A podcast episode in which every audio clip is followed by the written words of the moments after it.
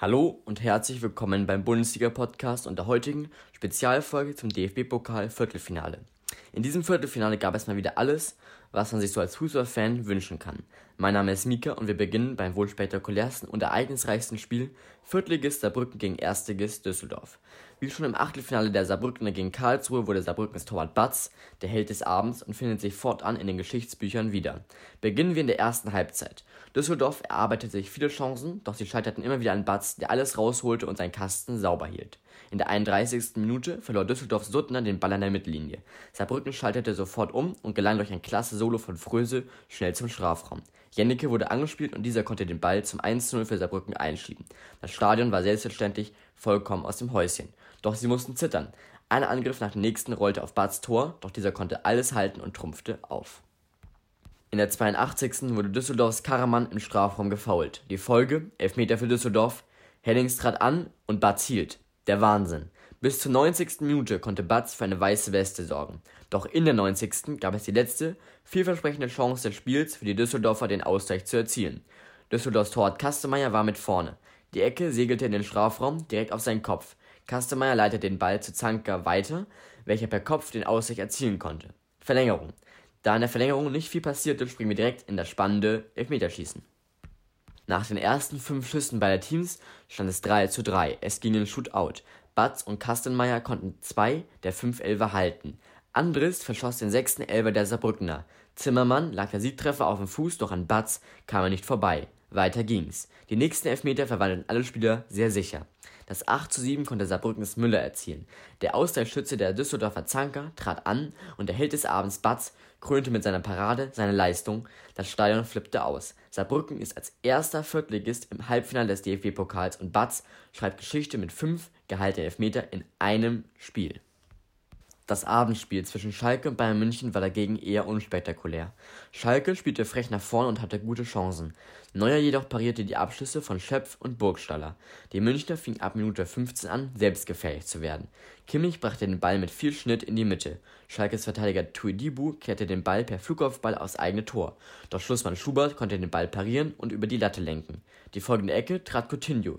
Der Ball wurde geklärt, doch aus dem Rückraum kam Kimmich und konnte den Ball per Dropkick unhaltbar für Schubert ins untere linke Eck versenken. Die Führung für die Münchner nach 40 Minuten. In der zweiten Hälfte dominierten weiter die Münchner. Nachdem Coutinho an der Latte scheiterte, konnten die Schalke einen gefährlichen Konter in der 65. starten. Matondo konnte die Kugel, nachdem er alle Münchner im Sprintduell abgehängt hatte, auf Raman legen, welcher jedoch Neuer in die Arme schoss. Am Ende konnten die Münchner den erneuten Einzug ins Halbfinale des DFB-Pokals verdient feiern. Am Mittwoch trafen die Leverkusener auf Union Berlin. In der Anfangsphase waren die Gäste aus Berlin aufgeweckter und gefährlicher. Ein Tor konnten beide Teams aber noch nicht erzielen.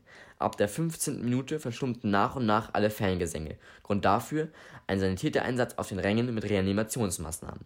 Union Berlin konnte sich für die couragierte Anfangsphase mit dem 1:0 in der 39. mit Ingwerssons Kopfballtreffer nach Vorlage von Bülter belohnen. In der zweiten Hälfte kamen die Leverkusener nach der gelb-roten Karte für Unions Lenz in der 70. besser ins Spiel. In der 72. konnte Bellarabi mit einem platzierten Flachschuss den Ausgleich für Leverkusen erzielen. Mit Spielwitz und Schnelligkeit wurden die Unioner hinten reingedrängt. Nach einer Ecke von Demir Bay konnte Charles Aranguis in der 86. per Kopf einnetzen. Die Führung für Leverkusen. In der 91. Spielminute machte Diaby den endgültigen Sieg fest. Nach einem Konter konnte der Flügelspieler den Unioner Torwart Gicevic verladen und den Ball zum 3:1 einschieben. Das letzte Spiel im Viertelfinale lieferten sich Eintracht Frankfurt und Werder Bremen. Die erste Halbzeit beider Teams war dürftig. Viele Fehlpässe, kaum Chancen. Der Seitfallzieher von Frankfurts Hinteregger und der Kopfball von Bremens Selke waren die gefährlichsten Chancen am ersten Durchgang. In der 45. bekam Bremens Augustinsson den Ball im eigenen Strafraum an die Hand. Keinem war es aufgefallen und keiner hatte sich beschwert. Doch genau für diese Momente, auch wenn es extrem bitter für das betroffene Team ist, gibt es den Videoschiedsrichter und dieser macht den Schiedsrichter Zweier auf die Szene aufmerksam. Dieser hatte keine andere Option und entschied auf Elfmeter für Frankfurt. André Silva trat an und verwandelte sicher in der sechsten Minute der Nachspielzeit. 1 zu 0 die Pausenführung für die Eintracht. In der 60. Minute bekam Frankfurts Flügelstürmer Kostic den Ball, hatte viel Platz und sah Kamada in der Mitte starten. Die Flanke kam perfekt in den Lauf und Kamada musste nur noch einschieben. Das 2 zu 0. Danach ging auf beiden Seiten nicht mehr viel. Doch kurz vor Schluss stand Kostic noch einmal im Mittelpunkt. Werders Verteidiger Toprak war im Dribbling nach vorne, als Kostic ihm brutal von hinten in die Wade trat. Logischerweise bekam er für diese unnötige Aktion glatt rot von Zweier und setzte somit mindestens das Pokal-Halbfinale aus. Toprak musste schmerzverzerrt das Feld auf einer Trage verlassen, vermutlich ist das Wadenbein gebrochen.